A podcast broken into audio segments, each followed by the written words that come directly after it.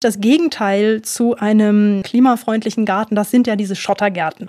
Jetzt ist mhm. es ja in Baden-Württemberg ja. inzwischen auch verboten, auch in anderen Bundesländern sind die Vorgaben da geändert worden. So einen Schottergarten wird man wahrscheinlich auch gar nicht so einfach wieder los, oder?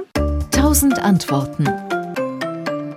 Drei kurze Tipps. Einmal, wenn es ein ganz kleiner ist, kann man einfach große Töpfe draufstellen. Also schöne Terrakotta-Töpfe. Das kann man mit Sedum bepflanzen, mit Dickblattgewächsen, mit ähm, Steppenstauden. Das sieht schon mal schön aus. Wer kein Geld und keine Zeit hat, stellt schöne Töpfe drauf, sammelt die und macht einen wunderbaren Garten. Das zweite ist, man ähm, holt nur die Folie raus, lässt den Schotter drauf und äh, bepflanzt das mit Pflanzen, wie zum Beispiel den Mönchspfeffer oder den Sonnenhutpflanzen, die wirklich so Standorte, so trockene Standorte mögen. Und die dritte Möglichkeit ist einfach alles rauszumachen und dann ein schönes Konzept zu machen, am besten Stauden. Hier gibt es die Steppenstaudenkonzepte, die wachsen üppig, ohne viel Wasser zu brauchen, die lieben die Sonne und sind noch insektenfreundlich. Also ich kann nur appellieren, mal eine schöne Aktion zu machen, vielleicht mal, wenn man wieder die Möglichkeit hat, mit Nachbarn und Freunden gegenseitig den Vorgarten aufzuschönen.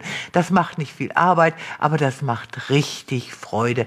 Viele Städte und Gemeinden unterstützen einen, auch in Rheinland-Pfalz zum Beispiel Wörstadt, unterstützt die, die es zurückbauen wollen, nehmen den Schotter mit, bringen ihn dann Waldwegen aus oder geben Pflanzempfehlungen. Man kann in seiner Gemeinde, in seinem Stadt nachfragen. Ich bin ein großer Fan vom Rückbau. Ist nicht schwierig, kann jeder machen und Hilfe bekommt man auch.